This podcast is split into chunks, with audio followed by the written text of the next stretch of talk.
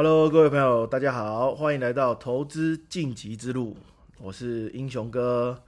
今天呢，我们再度邀请到五本当冲学院林鼎耀老师。嗨，老师。Hello，大家好，这个英雄哥的这个听众大家好。哎，上次那个录完之后，其实还蛮多朋友在反映，其实蛮喜欢老师的声音的，觉得还蛮性感的。哦，谢谢谢谢。对，下次你可以就是留个作业，就是哎，大家那个留言多少之后，老师唱一首歌，有没有？呃 好，可以可以可以。好的，好的嗯。那我们今天要讨论一个东西，想要请教老师哦。最近最夯的话题应该是巴菲特。那巴菲特以前他买台积电 ADR 的时候，其实大家都会觉得说，哇，一定他看好台股，或是看好护国神山嘛。然后结果这个礼拜巴菲特的那个报表又出来，结果他出也没有说出清了，就就是出掉百分之七十六的台积电 ADR。那这样子隔天一听到这个消息，台股就大跌啊。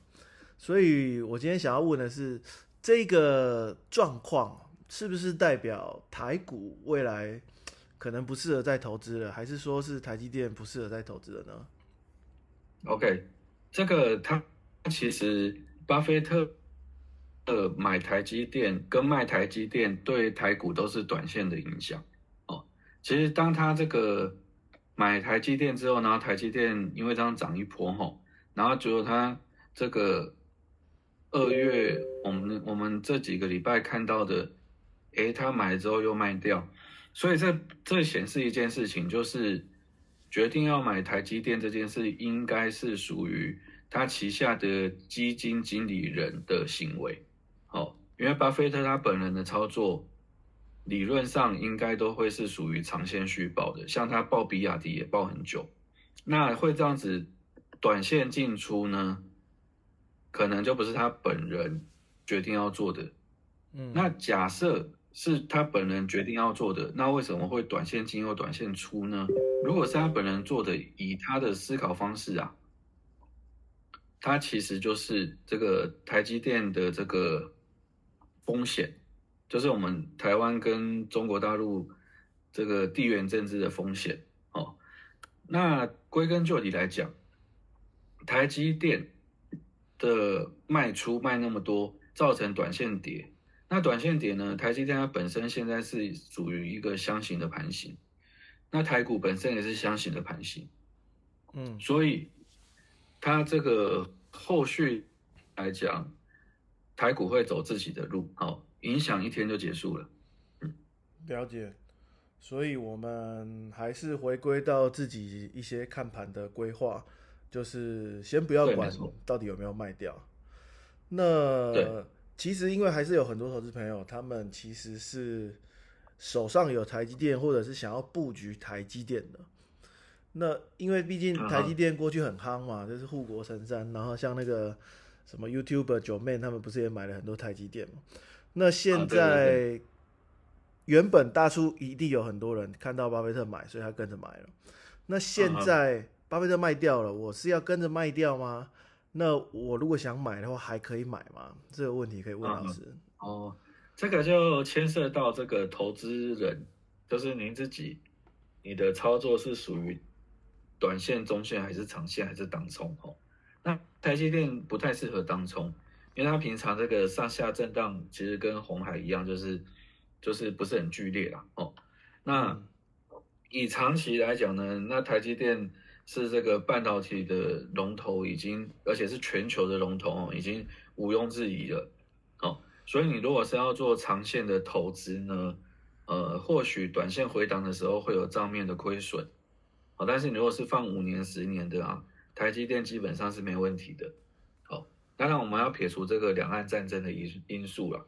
那如果害怕这个两岸战争的话呢，那就可以学那个巴菲特他之前买就去开美股，然后买台积电的 ADR，哦，就等于说你的钱是放在美元，然后是放在这个海外，哦，那这个中期、短期来讲的话呢，它跟这个整个景气循环周期有关，哦，那景气循环周期呢，其实就我上课教的，呃，去年开始是走一个库存循环。什么叫库存循环？就是你会看到很多的电子业，它的库存到了高峰，然后没就是那个买气没那么旺嘛，然后所以后来就跌了这一段。那现在他们这个各电子厂都是在进行一个去库存化的这个阶段哦，就是让那个库存水位降低哦，所以它这个中短期会受到这个部分的影响哦，然后呢价格走势。像我刚才前面那一题讲的，呃，如果台积电它箱型跌破的话，你要小心哦。你做中短期的，应该可能要考虑先减码或或出出一趟。那刚才当冲的话呢，台积电比较不适合当冲哦，这个刚才有讲到啊。所以你问说这个台积电可不可以买啊？这件事情啊，就回归到我们刚才讲的。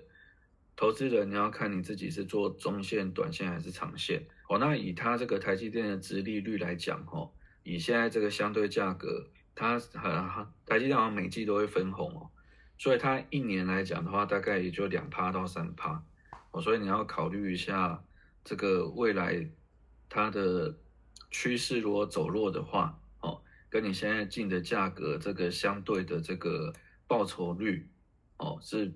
偏高还是偏低啊？从从这个方面去思考，你的这个投资的这个策策略规划就会很完整。